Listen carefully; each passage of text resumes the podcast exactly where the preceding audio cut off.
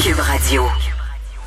Salut tout le monde, bienvenue à l'émission. Je sais pas si vous êtes comme moi, c'est-à-dire bien bien tanné de recevoir euh, moult trousses pédagogiques et courriels émanant euh, des écoles de vos enfants. Moi, la dernière fois, je vous en ai parlé, euh, j'avais reçu 30 courriels en une seule journée. J'ai trois enfants, on se le rappelle. C'est pas un professeur qui a envoyé un courriel pour un enfant. Mais tout de même, ça nous fait beaucoup de courriels à regarder, à consulter et je me sens vraiment submergée par tout ça.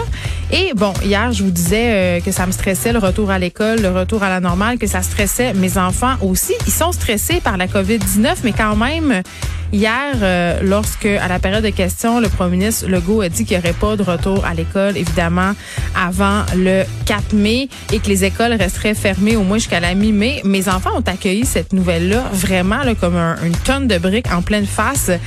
Ils étaient déprimés, ils capotaient, euh, ils disaient euh, mon Dieu, on va devoir attendre combien de temps Et moi, euh, bon, je trouve que ça commence à être vraiment très très difficile de les garder à l'intérieur, pas parce que j'ai pas envie de m'en occuper, c'est parce que leur faire l'école à la maison, je l'ai dit mille fois, c'est pas mon métier. Et là, j'ai l'impression vraiment là, puis peut-être que c'est dans ma tête, peut-être que je me trompe, peut-être que je panique, mais on vit dans une société de performance, on vit dans une société où on veut tout le temps que nos enfants soient euh, meilleurs, soient bons. Et là, j'ai vraiment l'impression qu'ils sont en train de perdre leurs acquis. Et j'essaie vraiment, bon an, pas de- honnêtement, je vais être super honnête, là, pas de faire la trousse pédagogique, ni de leur enseigner à la maison, mais de faire des activités un peu pédagogiques. Écouter le point de presse, euh, puis par rapport aussi au cours d'anglais, on écoute maintenant, il n'y a plus de films euh, traduits ou de séries traduites qui sont autorisées à la maison. On essaie d'écouter des films en version originale le plus possible. C'est pas grand-chose, mais quand même, je me dis que ça les aide.